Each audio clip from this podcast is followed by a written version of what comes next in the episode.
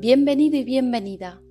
Yo soy Carlota y este es el podcast de Piensa Nativo, un espacio pensado para que te olvides por un rato de los libros de gramática, de tus tarjetas de vocabulario. Y no, los verbos tampoco son tan importantes. Abre bien los oídos porque lo mejor que puedes hacer para mejorar tu español es tomarte una pausa y reflexionar conmigo sobre el tema que te propongo.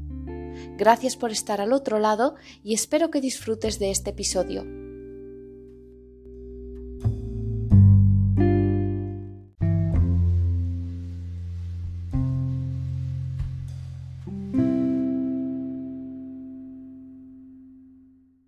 Buenos días, buenas tardes o buenas noches. Estés donde estés, bienvenido al episodio de hoy. Es un clásico del verano en España las noticias que hablan del calor. Los reporteros de los periódicos van por provincias, micrófono en mano, buscando la declaración más graciosa de los paisanos sobre lo que es pasar el verano en una ciudad con 40 grados por la noche. Atentos, micrófono es lo que se utiliza en la televisión o lo que utilizo yo misma para que escuchéis mucho mejor mi voz. Y paisano es una manera de hablar de las personas de tu mismo país o lugar de origen. Y todos los años tenemos la sensación de que el calor que está haciendo en ese momento es único, que nunca antes lo habíamos sentido igual, lo que teniendo en cuenta los desastres del cambio climático es posible que esta vez sí sea cierto. Cuando se publique este episodio ya será agosto, Ahora mismo lo estoy preparando en un julio recién estrenado. Y este tema ha dado mucha cola en España durante las últimas semanas, porque la ola de calor ha llegado antes que nunca. Que algo de cola quiere decir que genera conversación o debate, o bien que ha sido un tema que se ha extendido en el tiempo. Y es que si bien España es un país caluroso, lo cierto es que no es normal empezar el verano con algunos termómetros marcando los 45 grados, como ha sucedido en algunas regiones del sur de España. Esto podría pasar en agosto, pero en junio es demasiado pronto para esas temperaturas, lo que deja una sensación un poco inquietante sobre cómo va a ser este verano.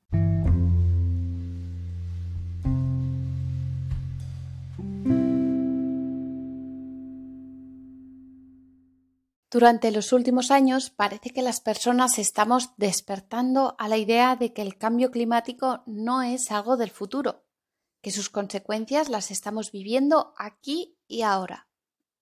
Pero ¿hasta dónde van a llegar estos cambios? Bueno, pues una forma de imaginárnoslo es hacernos idea de que dentro de 28 años Madrid tendrá un clima similar al de Marrakech, Marruecos, Barcelona al de Ciudad del Cabo, Sudáfrica, y Valencia al de Bangalore, India. Se trata solo de una aproximación, pero esto fue lo que calculó un estudio de 2019, que se realizó teniendo en cuenta los escenarios más optimistas en los que la temperatura del planeta no subía más de 2 grados. Desde la Agencia Estatal de Meteorología, AEMET, avisan de que buena parte de España debe prepararse para una africanización de su clima. Y añadían, no estamos acostumbrados a dos semanas tan por encima de la climatología habitual como las que se han vivido en esta ola de calor, refiriéndose al periodo de junio. Pero esto puede ser lo normal dentro de 30 años. Hasta ahora se estima que la temperatura media del planeta ha aumentado ya 1,1 grados respecto a los niveles preindustriales. Respecto a quiere decir en relación a o con base en. Un aumento de 1,1 grados puede parecer poco, pero nada más lejos de la realidad. Y es que la última evaluación científica del IPCC avisaba de que cada 0,5 grados adicionales de calentamiento planetario provoca aumentos claramente perceptibles en la intensidad y la frecuencia de los extremos cálidos, incluidas las olas de calor y las fuertes precipitaciones. Cuando hablamos de precipitaciones nos estamos refiriendo a lluvias. Los científicos tienen claro que en los próximos 20 años la temperatura del planeta superará la barrera de 1,5 grados, uno de los dos límites de seguridad marcados por el Acuerdo de París contra el cambio climático, y que con los actuales compromisos de reducción de emisiones tampoco llegaríamos a un umbral aceptable, dado que seguiríamos sobrepasando el límite de 2 grados. Sobrepasar quiere decir exceder, pasar por encima de una cantidad. En fin, el problema está bien descrito y creo que es conocido por todos. Ahora hay que pensar en cambios y soluciones.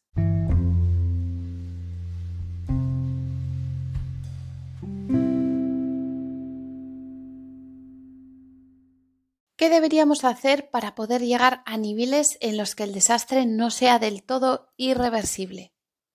Los próximos años serán vitales para responder a esta pregunta. En todo caso, las emisiones mundiales deberían caer de forma drástica en los siguientes 30 años, hasta casi desaparecer en la segunda mitad del siglo. Y esto requiere, entre otras medidas, desengancharse de nuestra total dependencia de los combustibles fósiles, petróleo, carbón y gas. Muchas personas piensan que a nivel individual no es posible hacer nada. Sin embargo, si tenemos en cuenta que el 25% de los gases de efecto invernadero se originan por la electricidad y producción de calor, el 24% por la agricultura y otros usos del suelo y el 21% por la industria e incluso el 14% por el transporte, podemos llegar a la conclusión de que si enciendes la luz, mantienes tu casa caliente o fría, comes, utilizas transporte o compras objetos que fabrica la industria, algo puedes hacer. Por ejemplo, si comemos productos locales que no hayan tenido que viajar un montón de kilómetros hasta llegar a nuestra mesa, o si reducimos el consumo de comida de origen animal estaremos ayudando a la reducción de emisiones. Aquí voy a daros unos datos que me parecen interesantes. Y es que la producción de carne y lácteos genera el 14,5% de los gases de efecto invernadero. Aunque parezca increíble, entre un 75 y un 83% de la superficie agrícola se destina a la ganadería, no solo para pastos, es decir, para que las vacas estén por ahí comiendo hierba, sino especialmente para producir piensos. ¿Qué es pienso? Pienso es el alimento seco que se da al ganado, generalmente formado por comida prensada y deshidratada. De hecho, se calcula que el 80% de la deforestación del Amazonas se debe a la actividad ganadera, principalmente para plantar soja, que no se utiliza para hacer tofu, sino para hacer piensos destinados a la ganadería. Así que eso, un poco más de verde no te va a venir mal, ni a ti ni al planeta. Pero no todo acaba con la comida. También la movilidad es otro de los grandes factores de contaminación individual. Moverse en bicicleta, caminando en transporte público, vehículos de movilidad compartida, Cualquiera de estas opciones es mucho mejor que utilizar el coche. Es cierto que hay en algunos lugares que estas opciones son más difíciles. De ahí la importancia de los vehículos eléctricos. Además, siempre es posible utilizar de manera más inteligente los desplazamientos. Ni que decir tiene, ahora que en verano nos quejamos tanto del calor, es un gran agente contaminador que además es fácilmente evitable si estamos hablando de viajes de turismo que podrían ser sustituidos por viajes a más corta distancia que se pueden realizar, por ejemplo, en tren. Apúntate la expresión ni que decir tiene, que es como decir que no hace falta decirlo porque es obvio, porque todo el mundo lo sabe.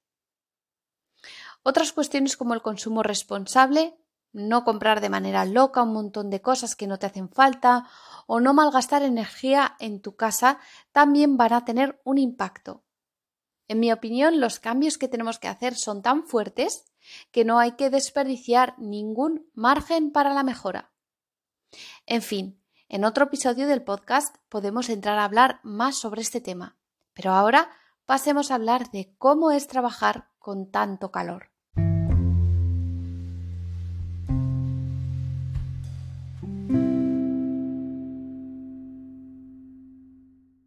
Con esta primera ola de calor del verano, el gobierno se puso las pilas y decidió aprobar una norma que regulara el trabajo en épocas de calor extremo. Ponerse las pilas, ya sabes, quiere decir ponerse en marcha, poner soluciones o energía para trabajar sobre un determinado tema. Lo que hicieron fue aprobar una norma en la que se obligaba a paralizar las actividades de los trabajadores cuando, por razones del calor, estos se encuentran en peligro.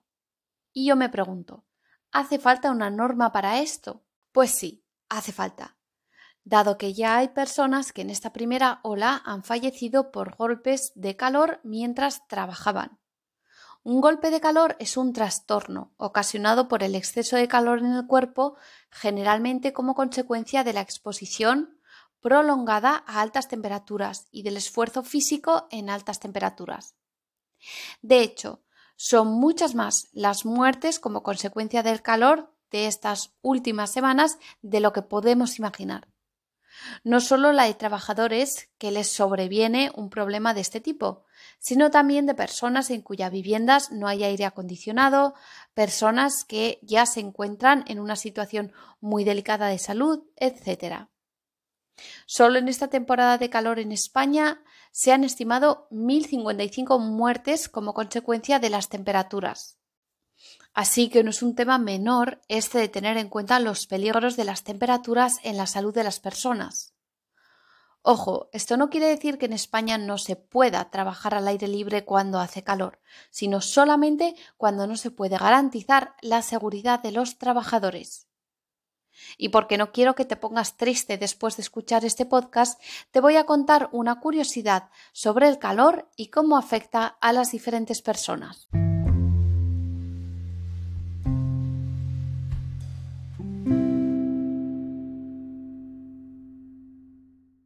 Y es que, claro, cuando hablamos de calor utilizamos esta palabra y parece que todos nos entendemos. Pero, ¿qué es para ti calor? ¿35 grados centígrados? 40, 27. Y es que cada uno tiene su termómetro interior. ¿De qué depende? Pues de varias cosas, pero una de ellas es el hábito. Pasa con las personas de una misma región.